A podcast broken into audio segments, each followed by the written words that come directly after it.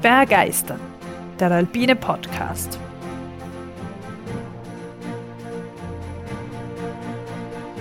Wir tauchen ein in die Faszination der Berge und der Natur. Wir stellen euch die großen Abenteurer und Grenzgängerinnen vor. Wir bringen denkwürdige Momente und kulturgeschichtliche Hintergründe in euer Ohr. Wir wollen euch begeistern.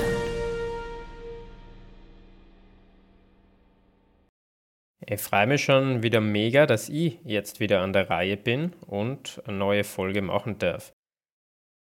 Herzlich willkommen an all unsere Zuhörerinnen und Zuhörer und da herzlich willkommen, liebe Barbara. Ja, hallo, ich freue mich auch. In einigen Folgen von unserem Podcast haben wir ja schon sehr konkret über bestimmte Berge gesprochen. So war zum Beispiel die Folge über den Monte Rosa oder als ich über den Schöckel, den Grazer Hausberg, geredet habe. Das waren sicher beides keine Klischeeberge, die unsere Zuhörerinnen und Zuhörer vielleicht erwartet hätten. Da hätte man eher an den Mount Everest oder an den Mont Blanc gedacht und hätte die erwartet. Naja, die, die Fußspitze schon ein bisschen so ein legendärer Berg. Naja, Mont Blanc oder so wäre theoretisch da vielleicht der naheliegendere gewesen, oder? Ja, hätte eben auch gesagt, aber. Naja, kann ja nur werden. Aber heute, liebe Barbara, bedienen wir das Klischee. Ula. Auch wenn man nicht über den Everest oder den Mont Blanc sprechen. Der Glockner. Nein. Heute sprechen wir über den sogenannten Bergturm. Also ich bin mir absolut sicher, dass du den Berg kennst, wenngleich wohl unter seinem Namen in der entsprechenden Landessprache. Ah, Cerro Torre? Ja. wir begeben uns heute auf einen neuen Kontinent, nämlich Südamerika.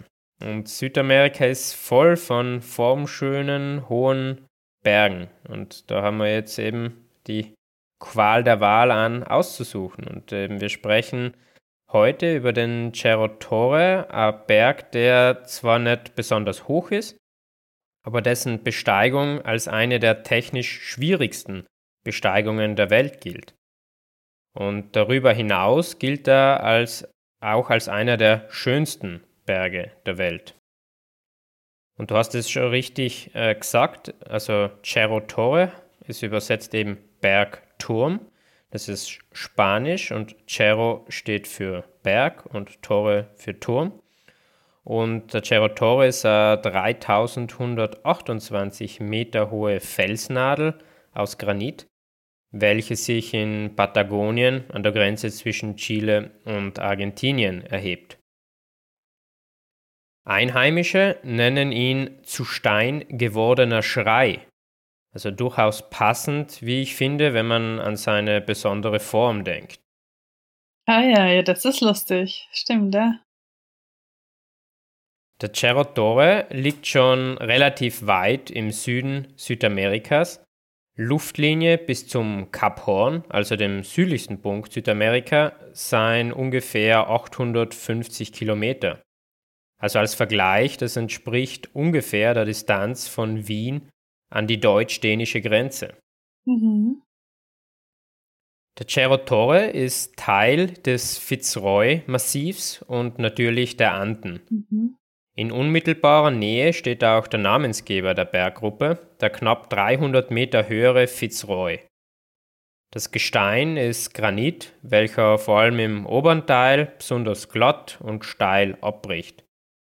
Das Gebiet rund um, de, um das Fitzroy-Massiv ist für seine extrem widrigen Wetterbedingungen bekannt. Nur wenige Tage im Jahr strahlt die Sonne ungetrübt vom Himmel. Meistens herrschen Wolken, Niederschläge und sehr starke Winde vor. Ja, das kennt man doch von so Dokus oder wo es dann ewig da sitzen in El Chalden oder so, glaube ich, heißt das Dorf wo alle immer sitzen und warten und warten und ja, ja. Genau, also eben die, die besonderen Wetterverhältnisse erschweren die Besteigung zusätzlich noch. Mhm. Es ist dann darüber hinaus noch oft sehr kalt. Also der Gipfel des Cerro Torre besteht aus einem Eis- und Schneehut und der obere Teil der Granitwände ist nicht selten mit einer feinen Reif- oder sogar Eisschicht überzogen. Hm. Also perfekte. Ja. Klingt so, ja. Ja, trotz oder gerade wegen der schwierigen Besteigung wagten sich eine Reihe von Top-Alpinisten an den Cerro Torre. Die alpinistische Entdeckung erfolgte 1952, als zwei Franzosen den benachbarten Fitzroy bestiegen und den Turm, den sie staunend vom Gipfel aus sahen, sofort als unbesteigbar titulierten. Never do that. Ja. Und gerade dies trug in den Folgejahren wohl sehr entscheidend zum gesteigerten Interesse an der Erstbesteigung bei. 1958 waren es zwei Italiener, nämlich Walter Bonatti und Carlo Mauri, die sich am Cerro Torre versuchten. Holla, den kennen wir ja schon. Ja, also die beiden kennen wir schon aus unserer Folge Bonatti am Gipfel der Einsamkeit. Und dort haben wir schon erwähnt, dass die beiden, also Bonatti und Mauri, als Team die Erstbesteigung des 17. höchsten Berges der Erde, Gascheboom 4, Mhm. erfolgreich gemeistert haben. Ja, den Compagnoni und den wie ist dann Lasciadelli, den wollte ich, ja. Hätte ich wohl nicht mitgenommen als Walter Bonatti. Umso mehr Sinn macht das. Oder war das davor? Vor dieser ganzen Geschichte. Das war nachher, 1958. Ah, ja. Das äh, andere war 1954. Mhm. Am Cerro Torre waren die beiden jedoch weniger erfolgreich. Sie wagten ihren Versuch an der Westseite des Berges, mussten jedoch unverrichteter Dinge den Rückzug antreten. Zur selben Zeit macht sich eine weitere italienische Expedition an der Ostseite des Berges zu schaffen. Also du siehst schon, es ist da schon sehr großes Interesse da, dass mehrere Expeditionen dann zeitgleich versuchen, den Gipfel zu erreichen. Mhm.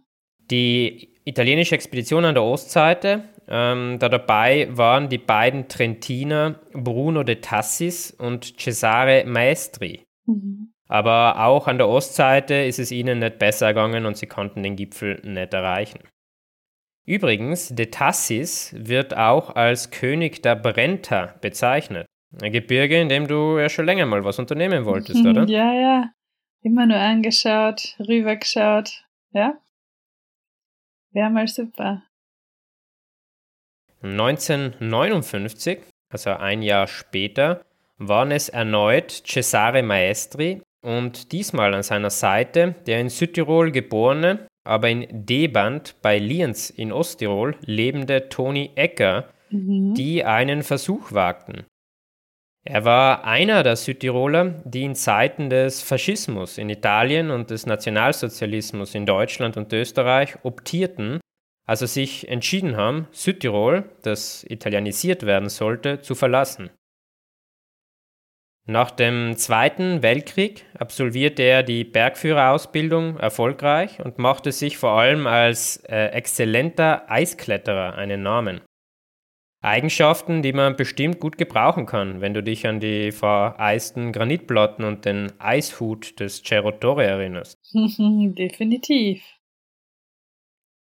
Die Maestri-Ecker-Expedition verlief aber leider nicht wie erwünscht. Toni Ecker kehrte nicht mehr zurück. Cesare Maestri berichtete, dass beide am 30. Januar 1959 den Gipfel über die Nordseite erreichten, Mhm. Ecker jedoch beim Abstieg von einer Eislawine erfasst und getötet wurde. Nein. Mit dabei die Fotokamera, das das Gipfelfoto der beiden enthielt. Also man weiß nicht, ob sie wirklich oben waren. Ja, ohne Beweisfoto musste man sich auf Maestris Wort verlassen, der gesagt hat, wir waren oben.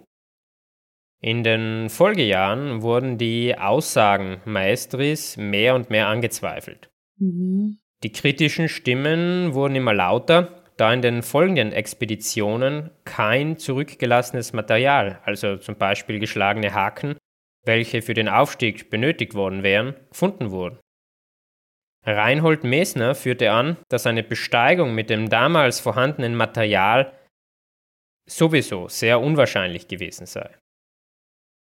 Natürlich gab es auch Bergsteiger, die die Ansicht von Maestri teilten und gerade Tony Eckers Eiskletterkünste als entscheidende Waffe im eisigen oberen Teil sahen.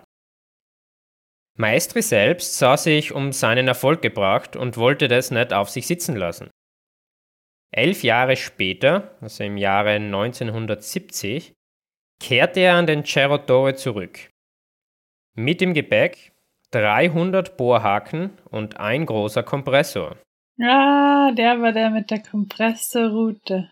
Ja, also mit diesen diskussionswürdigen Hilfsmitteln bohrte er sich über die Südwestseite empor. So nochmal zur Erinnerung, die umstrittene Besteigung elf Jahre vorher erfolgte an der Nordseite. Mhm. Aber komisch, dass er nicht das nochmal macht, wenn er das schon kennt, ja? Ja, äh, das, die andere Begehung ist ihm ja strittig gemacht worden und äh, ja, er wollte es einfach ja, ja ich endgültigst mal, beweisen. Gehe mal davon aus, dass die Leute nicht lügen. Ja, ist ein schöner Gedanke. also das Wetter macht ihm aber diesmal einen Strich durch die Rechnung. Wenige Monate später gelang ihm und seinen zwei Begleitern aber endlich die steilen Granitwände zu überwinden. Sie verzichteten aber auf die Besteigung des Gipfelschneehutes. Und Maestri rechtfertigt sich im Nachhinein, dass sie den sowieso nicht als Gipfel betrachten, da der Hut irgendwann sowieso fortgeblasen werden würde. Für ihn galt der Berg als bestiegen. Ganz im Gegensatz jedoch für seine Kritiker.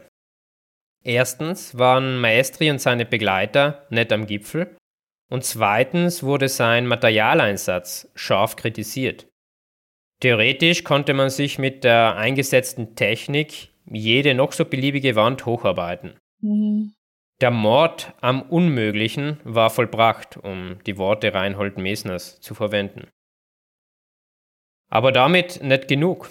Der benutzte Kompressor wurde eine Seillänge unterhalb des Felsausstieges zurückgelassen und hängt auch heute noch dort. Ja, das Bild kennt man ja. Also Wiederholer können sich über einen komfortablen Stand freuen.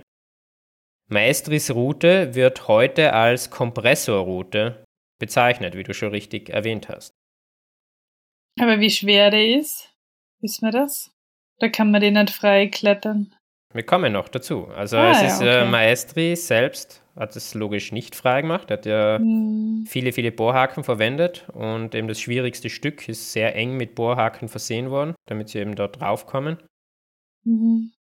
Und ich weiß aber ehrlich gesagt nicht, welche Schwierigkeit dann seine Kompressorroute in dem Zustand, wie Maestri sie damals geklettert ist, äh, gehabt hat. Okay.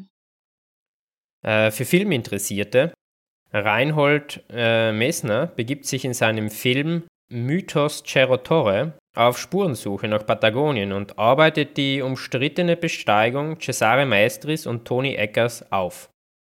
Mhm. Und kommt zum Schluss eben, dass es nicht möglich ist, oder wie?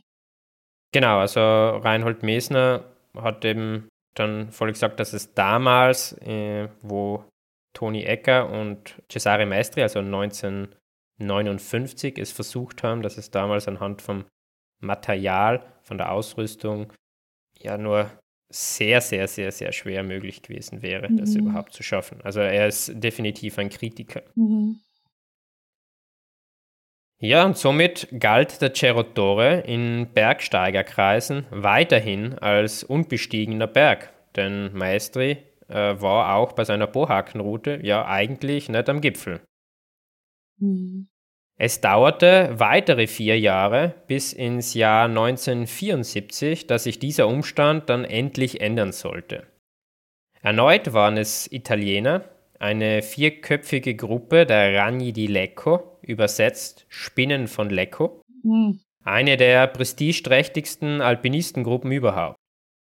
Die Gruppe stand unter der Führung von Casimiro Ferrari, mhm. und harrte während der Besteigung aufgrund von schlecht Wetter ganze drei Wochen in einem Zelt aus.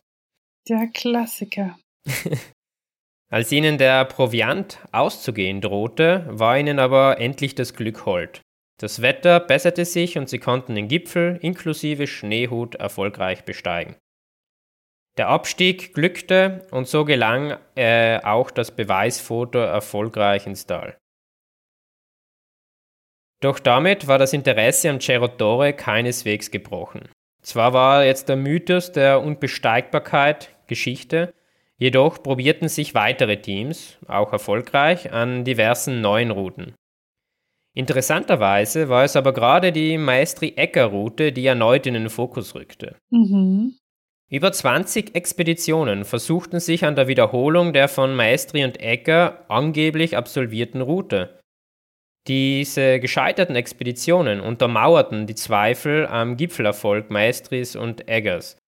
Besonders belastend war das Fehlen von Haken, welche Maestri zu Protokoll gegeben hatte.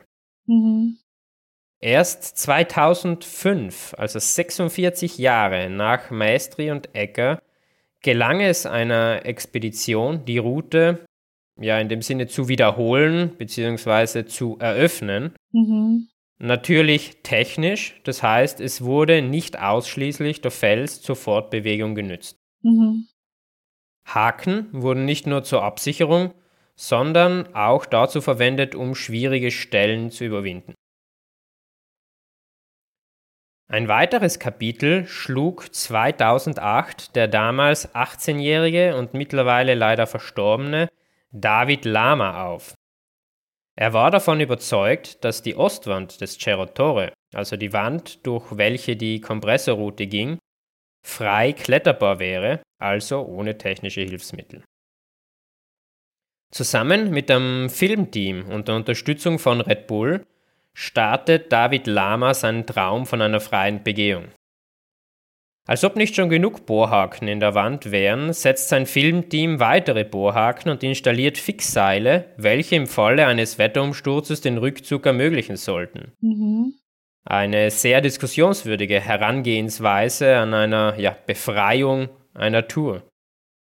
Letzten Endes war es eh umsonst. Das Wetter verschlechtert sich und ein ernster Durchsteigungsversuch kann gar nie gestartet werden.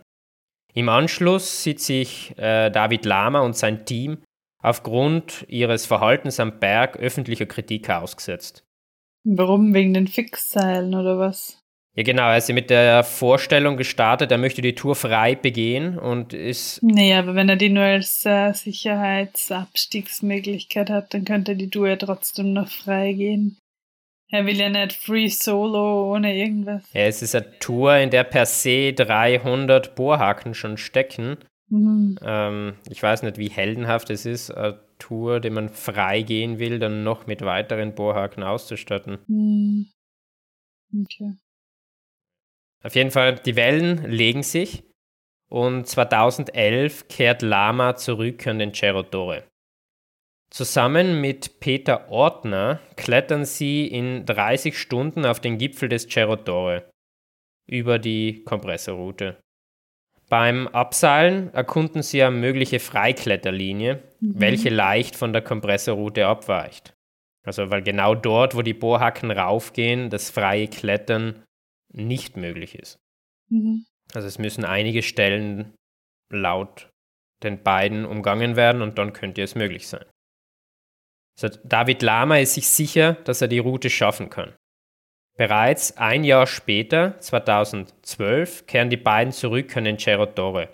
Sie wollen jetzt endlich ihr Freikletterprojekt verwirklichen. Die Bedingungen waren optimal. Es gab kaum Eis, kein Wind und trockener Fels, da vorher lange Zeit schön Wetter war.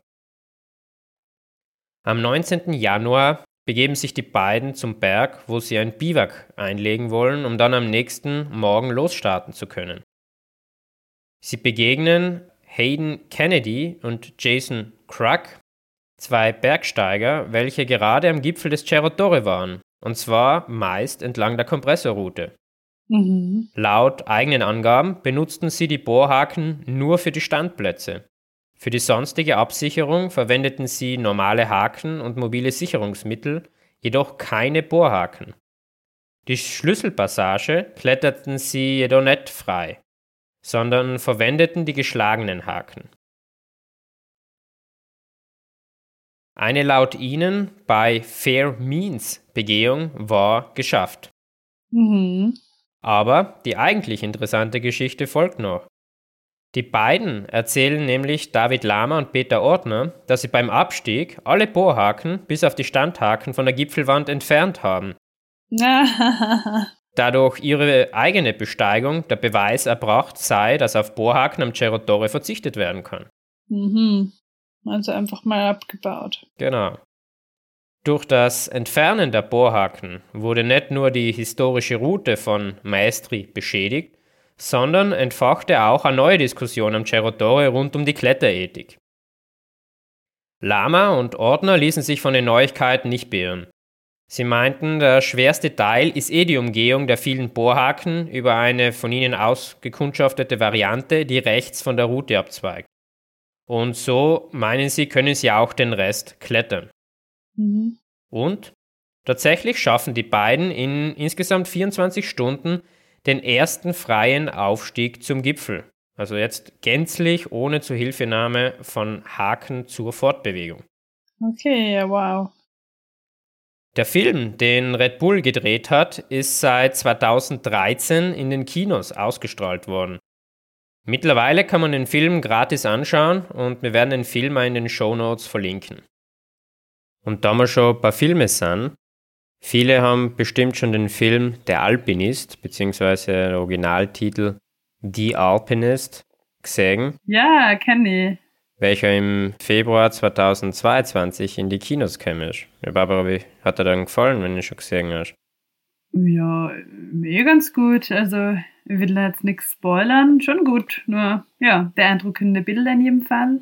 Ja, also jetzt wir brauchen, glaube ich, gar nicht viel verraten oder wollen das auch nicht, aber im Film spielt auch der, das Fitzroy massiv eine große Rolle, denn der Protagonist des Films, Marc-André Leclerc, probiert sich am Torre Ecker, welcher in direkter Nachbarschaft zum Cerro Torre steht. Ah. Und er wurde eben in Gedenken an den am Cerro Torre verunglückten Tony Egger benannt. Also wenn du dir an den Beginn der Folge zurückerinnerst, Maestri und Egger haben sich ja beide am Cerro Torre versucht, aber Ja, Toni Egger Sinn.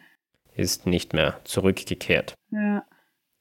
Und was man auch sagen muss, der Cerro Torre zählt ja mittlerweile schon ziemlich viele Besteigungen. Also wir haben im Internet gefunden, es sollen schon an die 300 Personen äh, am Gipfel gewesen sein. Äh, Im Gegensatz dazu ist der Torre Egger sehr selten bestiegen und äh, soll aber ebenso zu den schwierigsten Bergen Patagoniens zählen. Hm, wow, ja. Aber kehren wir wieder zurück zur Geschichte. Die freie Begehung ist also geschafft, aber es bleiben viele zumindest diskussionswürdige Punkte. Zum einen ist das Niederbohren eines Berges, einer Wand, aus meiner Sicht schon einmal zu verurteilen. Wenn eine Wand per se nicht geklettert werden kann, so muss auch irgendwann die Einsicht kommen, dass man es halt eben bleiben lässt. Vielleicht ist heute niemand dazu in der Lage, aber vielleicht gibt es ja morgen jemanden, der es klettern kann. Hm. Mit dem ja, vogelwilden Setzen von Bohrhaken ist kein Berg, Wand mehr unmöglich. Und ist nicht gerade das äh, Verlorengehen dieser Ungewissheit, ob es nicht vielleicht doch möglich wäre. Nicht schade? Macht nicht gerade das den Reiz aus? Zum anderen ist es dann natürlich auch in Frage zu stellen, was denn eine Begehung bei Fair Means wirklich ist. Für die einen mag das sein, wenn das sicherheitgebende Fixseil und die eigene Filmcrew in unmittelbarer Nähe ist. Für die anderen, wenn sie zwar ohne Bohrhaken klettern, aber sie doch für die Standplätze verwenden. Für wieder andere, wenn ohne Hakenhilfe geklettert wird, aber sehr wohl Haken zum Sichern verwendet werden. Ob es die eine Wahrheit gibt? Ja, schwierig. Also Stefan Glovac, ein bayerischer Profi-Bergsteiger, den sicher viele unserer Zuhörerinnen und Zuhörer kennen, verglich das Entfernen der Bohrhaken mit dem Übermalen der Mona Lisa. Also ein Erstbegeher sei wie ein Künstler, der mit seinem Können eine Linie in die Wand malt. Und niemand würde auf die absurde Idee kommen, die Mona Lisa zu übermalen, nur weil einem die Farben nicht passen. Hm, das ist ein origineller Vergleich. Ja, es gilt jede Erstbesteigung äh, einfach zu respektieren, weil man die Geschichte der Erstbegehung äh, respektieren sollte. Ja, und was ist jetzt aus den zwei Typen geworden, die da einfach so die Hakeln wieder rausgenommen haben? Ja, gute Frage, Barbara. Es ist äh, ja leider eine Geschichte ohne guten Ende. Also kurz nachdem ging, gingen die, also kurz nach dem Entfernen der Bohrhaken gingen die Wogen hoch und Hayden Kennedy und Jason Kruk wurden nach ihrer Aktion für mehrere Stunden von der Polizei festgehalten. Und es ja, ist ein wahrer Ethikkrieg äh, ja, entfacht worden. Für den Großteil der Bergsteiger verstießen die beiden gegen das Prinzip, dass der Charakter Route nach ihrer Erstbegehung nicht verändert werden sollte. Wird zwar heute andauernd gemacht, aber ja, die beiden haben sich da wohl leider an der Mona Lisa vergriffen. Hm. Jason Kruk hat sich fortan zurückgezogen. Er betreibt zwar auch weiterhin professionellen Bergsport, jedoch ohne im Rampenlicht stehen zu wollen. Also die Liebe zu den Bergen hat er nicht verloren. Im Podcast Enormocast, Episode 188, spricht Jason Kruk über seinen Werdegang. Ich werde den, den Link zur Folge in den Show Notes angeben.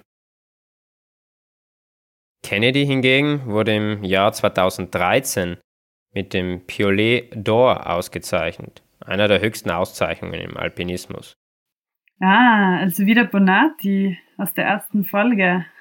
Ganz genau, ja. Ja, der hat auch den goldenen Eispickel bekommen. Er hat 2009 eben diese Auszeichnung für sein alpinistisches Lebenswerk bekommen.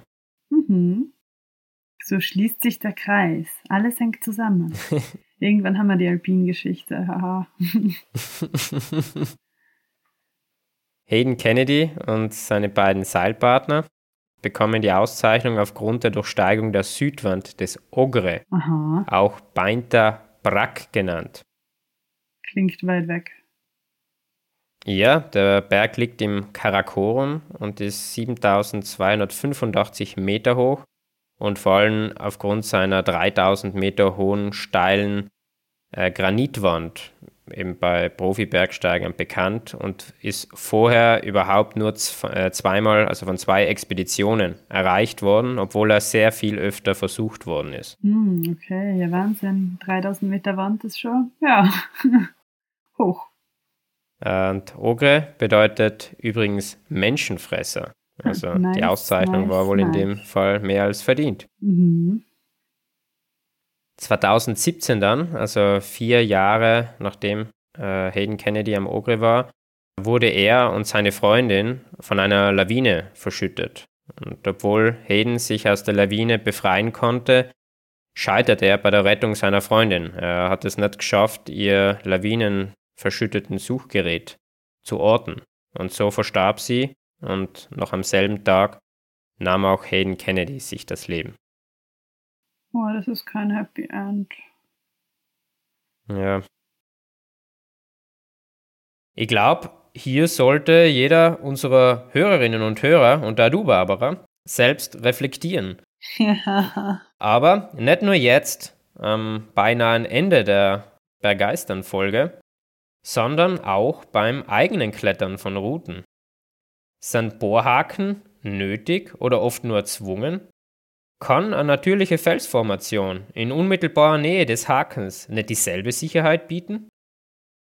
Klettern wir nur der logischen Linie des Felsens folgend oder zwingen wir der Wand eine Linie auf und suchen beim Wiederholen von Routen schlussendlich nur noch Bohrhaken im Fels? Und das bringt mir auch zum Ende der heutigen Geschichte.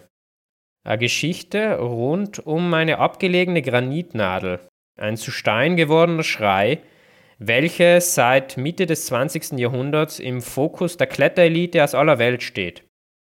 Bis 2012 dann die erste freie Begehung glückte.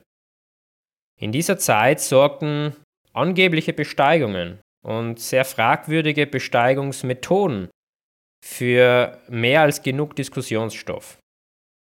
Seit 2012 mag der Schrei des Cerratore etwas leiser geworden sein. Jedoch wird er wohl nie ganz verstummen. Durch seine Formschönheit wird er immer ein begehrtes Ziel der besten Kletterer aus aller Welt bleiben. Ja, schön, schön, schön, schön. Aber diese Fitzroy-Traverse, die ist jetzt einmal gemacht worden, die geht dann nicht da drüber, oder? Weil haben mal irgendein Doku gesehen, wenn er in dem Massiv steht. Es ist der Cerro Torre, glaube ich, schon dabei. Ah ja, wow. Aber er ist nicht über, das, über die Seite. Ah, okay. Okay. Ja, und was ich glaube ich auch mal gelesen habe, was man machen kann, wenn man nicht so ein super toller Kletterer ist, ist, dass man irgendwie da um und um geht, oder? Oder muss jetzt heute, dass da irgendwie so einen bekannten Track gibt, das vielleicht da ganz hübsch ist, aber. Ja, sowieso, genau. Natürlich nicht vergleichbar mit der Besteigung. Ja, also ich glaube, man muss ein bisschen Glück haben halt da mit dem Wetter bei dem Trekking. Also wie gesagt, das ist. Ja, logisch, oder viel Zeit, gell? Ja, und eben, also, ich glaube, meiste Zeit steckt das Gebirge eben in Wolken, aber wenn man Glück Mhm. hat, dann erhascht man auch einmal einen Blick darauf. Zu deinen Aussagen wegen der Kletterethik, also ich finde, du hast da voll recht, dass ähm, man vielleicht eher an den logischen Linien auch bleiben sollte, statt überall irgendwas raufzubohren. Ich denke nur, das ist wahrscheinlich oft in Gebieten, wo halt, naja, viele Leute und wenig Fels sind, so. Siehe Grazer Bergland. Dann äh, ist die logische Linie irgendwo in einer Verschneidung, keine Ahnung, mal schon geklettert und dann möchte man ja des Sportes willen halt andere Linien haben. Nicht jetzt aus Alpinismus quasi, sondern aus, aus Sport, weil es irgendwie lohnend ist, weil es lustig ist mit anderen Bewegungen und dann geht's halt oft mal über irgendeine Platte, die links und rechts von Wiese umrandet wird, wo man eigentlich immer umgehen könnte. Aber ihr gebt ja schon recht, das äh, Schönere ist natürlich, wenn man irgendwo eine Wand hat, wo man einfach den besten Weg rauf selbst findet.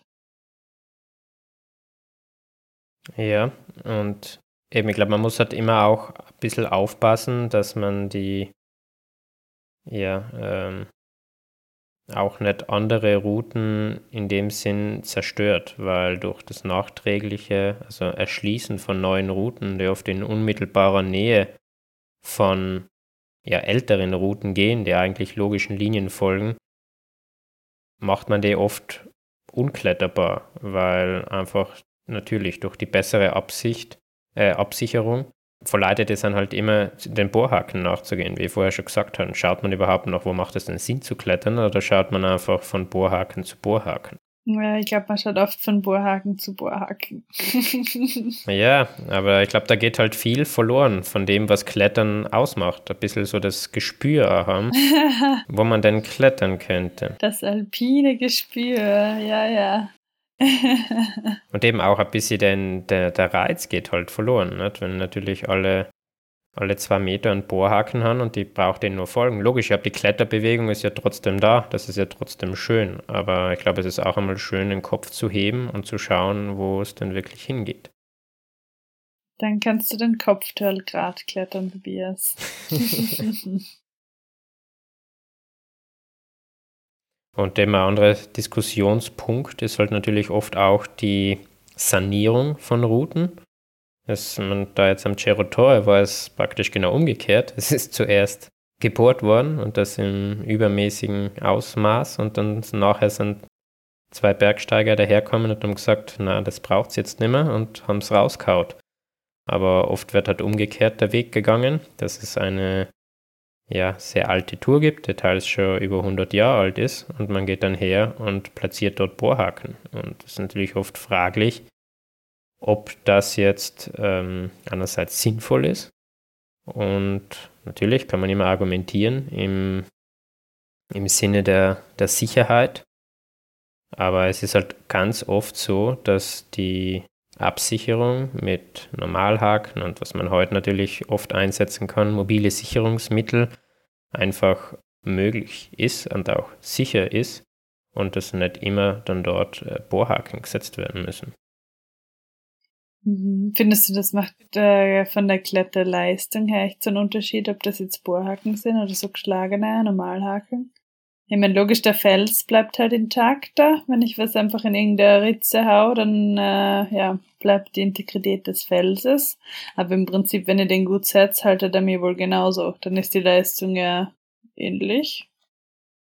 Ja, das stimmt, aber ich finde, es zerstört irgendwie den Charakter einer Route. Ich meine, wenn ich eine, einen Pfad oder einen Schotterweg habe und ich gehe dann her und asphaltiere den, es ist trotzdem noch derselbe Weg, ich habe dieselbe Umgebung, aber es nimmt halt den Charakter weg.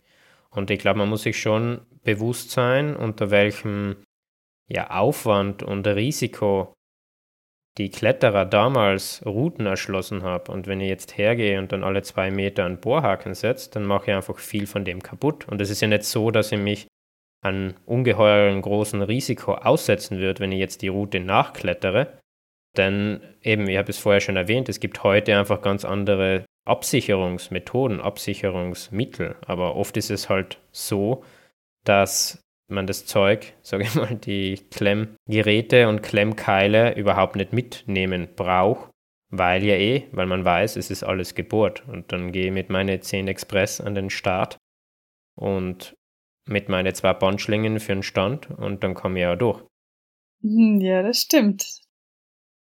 Und eben, es ist ja das überhaupt nicht verwerflich, wenn die Route mit dem eröffnet worden ist, dann ist das eben, wie gesagt, du hast ja vorher gesagt, es wird dann oft auch eine Route gesucht, weil ich ja einen gewissen Grad jetzt klettern will und oft die Wand das ja nicht anders hergibt, weil es sonst äh, von mir aus grasig ist oder zu leicht oder wie auch immer. Und dann hätte ich eben gerne mal eine Route im siebten und achten Grad auch. Und dann geht es halt einmal ein bisschen direkter über gewisse Wandpartien.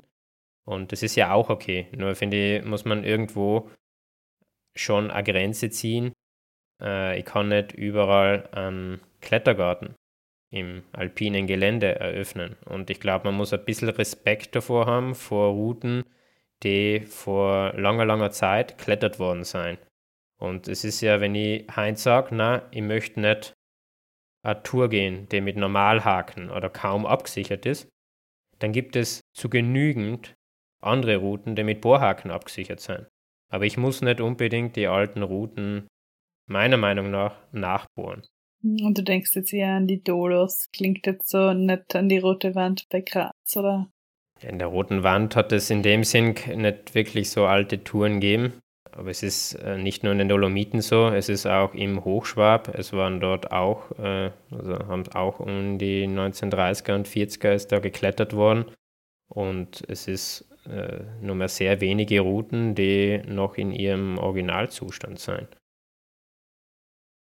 Okay, wir haben ja letztens schon über äh, die Brüder Remy gesprochen. Ja. Und auch die Brüder Remy haben gebohrt und das ist ja eben überhaupt nicht jetzt der Sargnagel des Kletterns, aber ich glaube, es braucht halt alles Maß und Ziel und eben Cesare Maestri hat das sicher mit seiner Route über das Ziel hinausgeschossen.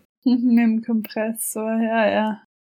Im Endeffekt mit genügend Material kannst du dann, hast du kein Limit mehr. Ich glaube, man muss sich ja bewusst sein, dass das, was eben vor 100 Jahren, vor 50 Jahren als unmöglich galt, das ist heute ja fast nicht mehr ähm, schwierig, weil es einfach schon so, so viele klettern können, weil einfach sich der Sport und das Material und die Technik so weiterentwickelt haben. Und ich glaube, auch in Zukunft wird es weitergehen. Das heißt, in 50 Jahren von heute an wird man auch schon viel schwieriger klettern, als man das heute macht.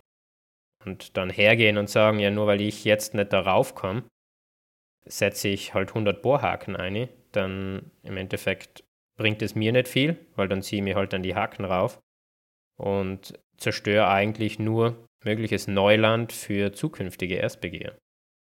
Ja, das stimmt. Da bin ich ja gespannt, ob es da irgendwo mal eine Grenze gibt quasi. Aber das hat man ja schon immer behauptet. Und dann neue Schwierigkeitsgrade einführen müssen, weil sie gemeint haben, es geht nicht schwerer. Ja, das ist eben ja nicht nur das Material an sich, also jetzt zum Beispiel Kletterschuhe, sondern es ist ja auch Trainingsmöglichkeiten und Trainingswissen überhaupt über die Anatomie vom Körper und welche Reize, dass man wann, wie, wo setzen muss. Und das treibt natürlich ganz zu anderen Hochleistungen. Auch, dass aktuell die ganzen Spitzensportler das ja hauptberuflich machen und nicht nur mehr als, als Hobby. Barbara, hast du noch was hinzuzufügen? Patagonien, das mich schon mal interessieren, so ganz grundsätzlich. Sonst äh, habe ich nichts mehr zu ergänzen. Dann sage ich danke fürs Zuhören. Ja, danke fürs Erzählen. Und hoffe, dass unsere Zuhörerinnen und Zuhörer sehr viel Spaß beim Klettern haben und vielleicht beim einen oder anderen Bohrhaken ein bisschen drüber nachdenken. ja, danke dir auch. Ich werde auch drüber nachdenken. Aber jetzt ist ja Skitourensaison. Die Skitourensaison ist vor der Klettersaison, oder? Mhm, ja, ja, immer so. Oder überschneidend im Frühling. Bis zum nächsten Mal. Bis zum nächsten Mal. Also, Tobias, bevor ich jetzt wie immer um Rückmeldungen bitte, muss ich noch eine kleine Anmerkung machen, die mir gerade eingefallen ist. Ich weiß, du bist ja eigentlich Italiener aber der Berg heißt im Original nicht Cerro Torre, sondern Cerro Torre. Der steht ja nicht in Italien. Ansonsten, wie immer, freuen wir uns über Bewertungen und Rückmeldungen in Form von Sternen und Rezessionen auf den diversen Podcast-Plattformen. Auch Abonnenten sind immer gern gesehen und Abonnentinnen, damit ihr auch keine Folge verpasst. Kommt vorbei auf unserer Website www.bergeistern.com. Eine Möglichkeit, öffentliche Kommentare zu unseren Folgen zu hinterlassen, findet sich auf YouTube unter den jeweiligen Folgen. Wieder mal sage ich vielen Dank für die bisher erhaltenen Rückmeldungen. Für weitere Rückmeldungen und Anregungen schickt uns gerne eine Nachricht an kontakt@begeistern.com. Auch wie immer interessiert uns sehr, was Bergsteigen denn für euch bedeutet. Nehmt diese Gedanken auf und sendet sie uns an ich@begeistern.com. In einer der nächsten Folgen werden wir euch dann einspielen. Außerdem freuen wir uns natürlich immer über neue Follower auf Instagram und Facebook. Heute bedanken wir uns besonders beim Philipp, auch einem großen Alpinisten, dass er mit uns teilt, was Bergsteigen für ihn bedeutet. Danke, Philipp. Bergsteigen ist für mich Freiheit.